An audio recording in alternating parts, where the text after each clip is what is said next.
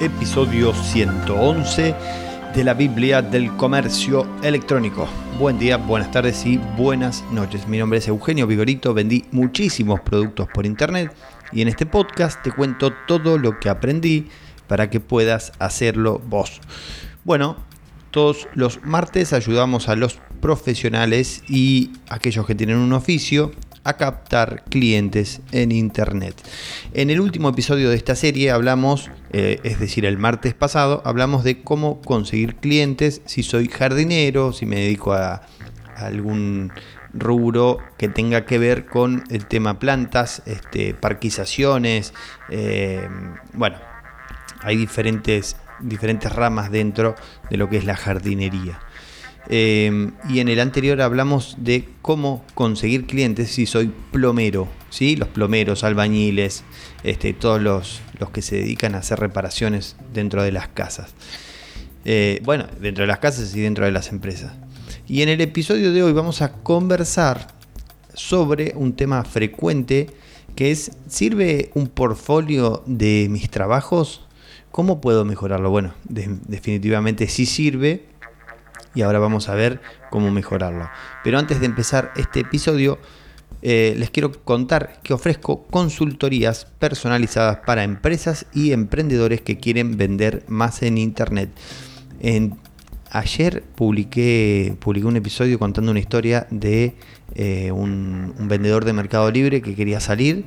Este, bueno, conté toda la historia, un caso de éxito realmente muy, muy bueno que me, me generó mucha felicidad.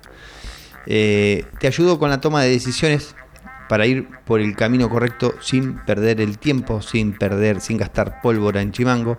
Eh, me especializo en comercio electrónico, tiendas online y publicidad online. Bueno, ahora sí, vamos con el episodio. Portfolio, claro que sí, claro que sirve, sí, pero hay que mantenerlo actualizado eh, y dedicarle algo de tiempo todos los meses. Aunque hagamos un portfolio y tengamos un montón de clientes y ya no nos haga falta, hay que mantenerlo actualizado porque un día no vamos a tener, puede pasar, ¿sí? ojalá que no, pero un día puede pasar que no tengamos tantos clientes y ese portfolio se convierten en se convierten en un lastre. Al tenerlo desactualizado, las personas que entraron durante esa época que vos tenías mucho trabajo, esas personas van a ver un, portfolio desactualizado, abandonado, con los enlaces rotos o directamente que no existen, eh, con imágenes que no, que no se muestran, con texto mal redactados o viejos o antiguos.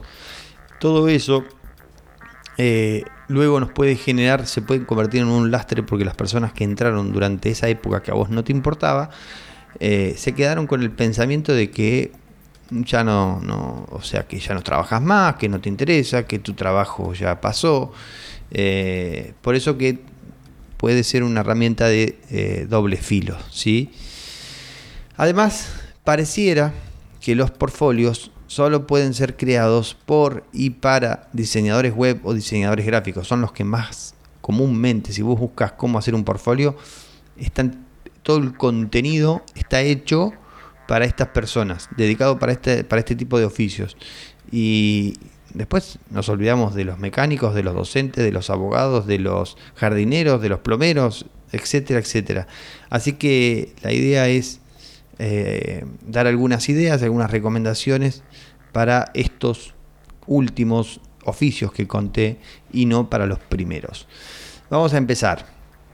Mencionar, a ver, hay que crear una página web. Ahora al final de estas ideas les comento algunas herramientas, eh, pero la idea es crear una página web donde empecemos mencionando para crear un portfolio correcto, o sea, yo te doy algunas ideas, toma la que más, las, que más te gusten y aplicalas. Pero a mi parecer no deben faltar estas cosas.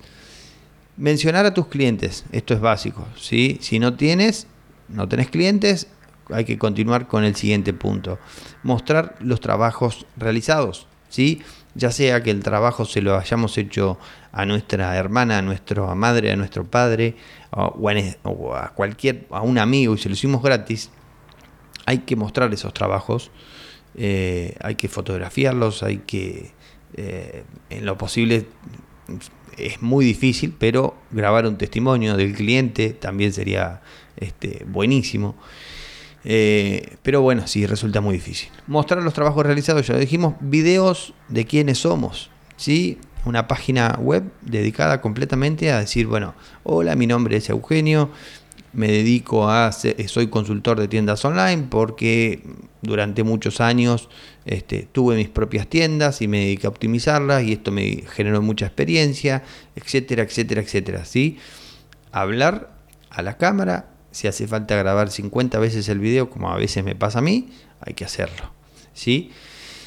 Video de cómo trabajamos en el lugar de trabajo y trabajando, porque hay muchos clientes que esta imagen, este video, o una foto inclusive también sirve, le da un panorama al cliente mental de, de, quiénes somos este, más allá del video, más allá de un texto, ¿sí?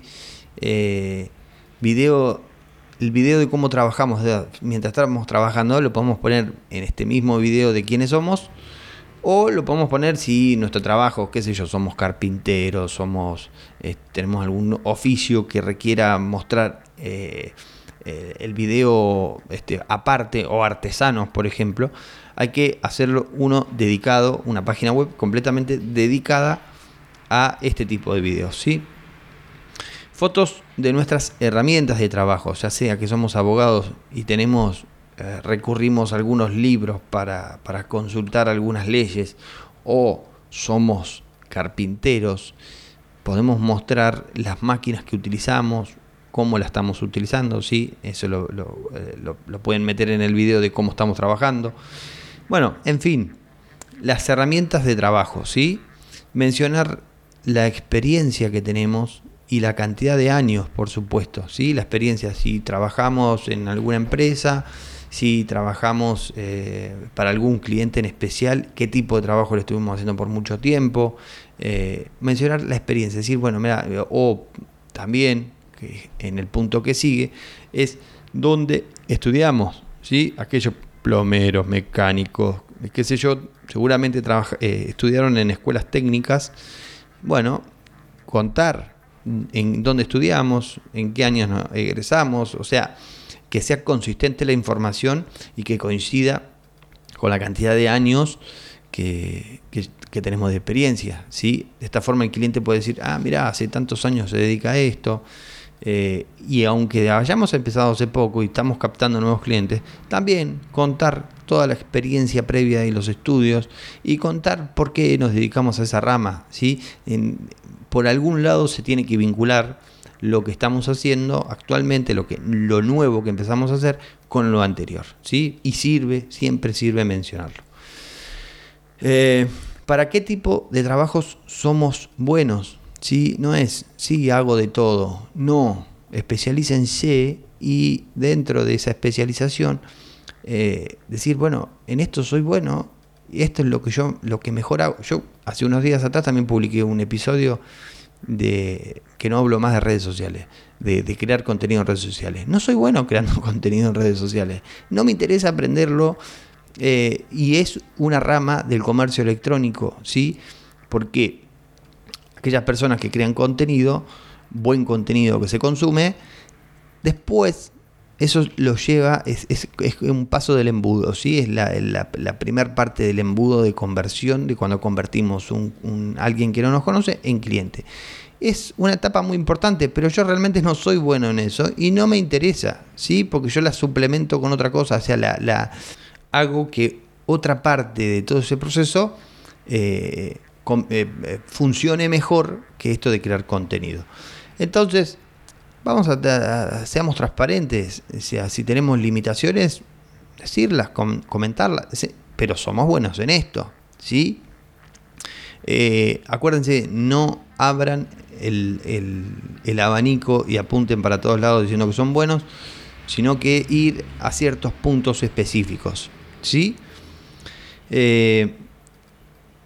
para qué tipo de trabajo somos buenos, esto ya lo dije, contar historias o escribir algunos textos para mostrar quiénes somos, ¿sí? No es lo mismo que el quiénes somos anterior, sino que Em, en ocasiones, por ejemplo, los abogados, los arquitectos, los, ingenieros, pueden trabajar un poco el tema del texto, ¿sí? redactar algo para que el potencial cliente pueda ver quién es eh, nuestra esencia, ¿sí? pueda conocer nuestra esencia, ver, ah, mira, le gusta hablar de esto, le gusta leer de esto, eh, que a su vez tiene que estar vinculado con esto que dijimos de para qué tipo de trabajos somos buenos. ¿sí? Yo soy muy bueno para comercio electrónico, y hago este podcast porque me encanta, porque me gusta, porque me da felicidad y eh, eh, está vinculado de alguna forma con esto del comercio electrónico. ¿sí? Vamos a mencionar ahora algunas herramientas online gratuitas para que puedas usar en la, en la etapa de creación de tu portfolio. Podemos usar cualquiera de estas herramientas que les voy a mencionar, pero la primera eh, es muy recomendable para aquellos que tienen cero idea de, tecnología, que les cuesta, que eh, a veces que somos, yo conozco gente que no entiende cómo funcionan estas cosas. Bueno, en esos casos recomiendo la primera opción que es Google Site. ¿sí? Les dejo los links acá abajo en la descripción. Después tenemos wordpress.com, es un poquito más avanzado, te permite un montón de cosas más que el primero. Eh, pero bueno, hay que tener más conocimiento en tecnología. Y después tenemos Blogger o Blogspot, como se llamaba antes, que también nos permiten crear eh, páginas web bastante simples para contar quiénes somos. No importa, realmente no importa el .com, ¿sí? el dominio que diga tu nombre.com. No es tan importante. ¿sí? Eh, si estamos empezando, si estamos arrancando, a ver, depende. Es importante si eh, por ejemplo, somos abogados, ingenieros, somos arquitectos, diseñadores. En ese caso sí te conviene un dominio.com porque tus clientes eh, valoran ese tipo de cosas, ¿sí? Pero para los otros, un docente, un, un jardinero, un mecánico, un plomero, se entiende de alguna forma de que eh, es medio complicado tener un punto com, un dominio, aunque no es nada complicado, pero para aquellos que no están emparentados con la tecnología, los clientes ya saben eso, ¿sí? lo entienden de alguna forma. Bien, y para mejorar las imágenes les sugiero utilizar canva.com o Snapseed, que siempre las recomiendo, se las dejo acá abajo. Bueno, mis queridos amigos, no se olviden de mencionar el vigo.com cuando en algunos grupos de Facebook o en Instagram lean alguna consulta, recomienden ¿sí? el vigo.com y ayudas a otros emprendedores. Bueno, toca el botón seguir para recibir un aviso cada vez que se publique un episodio.